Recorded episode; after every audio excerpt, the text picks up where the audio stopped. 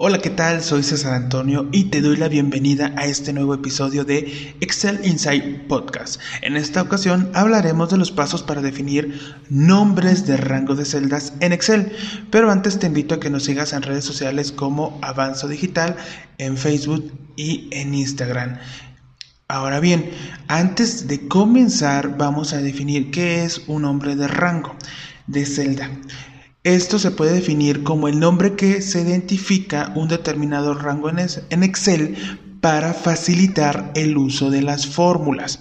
Lo primero que nosotros debemos realizar es seleccionar el rango, es decir, un ejemplo de A1 hasta 20, ese sería un rango de celdas, y después ir a fórmulas y luego en la opción de asignar nombre. Ahí le damos clic y se va a habilitar un nuevo cuadro de diálogo que se llama nuevo nombre y ahí deberás especificar el nombre del rango. De forma predeterminada, Excel va a asignar el nombre que tenga el encabezado de columna, por ejemplo, promedios o empleados.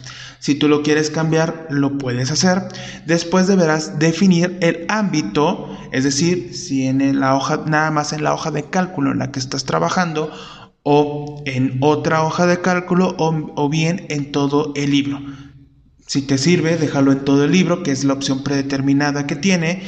Y antes de dar clic en aceptar, verifica siempre el rango el rango que tú seleccionaste sea el correcto.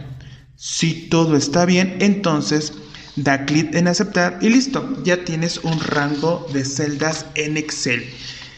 Si después deseas modificarlo, simplemente te debes de dirigir a la pestaña de fórmulas y le das clic en administrador de nombres. Ahí seleccionas el rango de celda que ya definiste y le das modificar o bien lo puedes eliminar.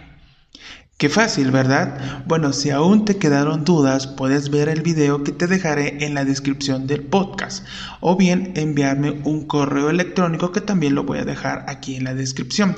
Si quieres enviar este un audio, en la descripción también te dejaré un link para que mandes un audio y pueda yo escuchar tus dudas. No te olvides de seguir este podcast y seguirnos en redes sociales como Avanzo Digital en Facebook, en Instagram y nos estamos escuchando hasta el próximo episodio.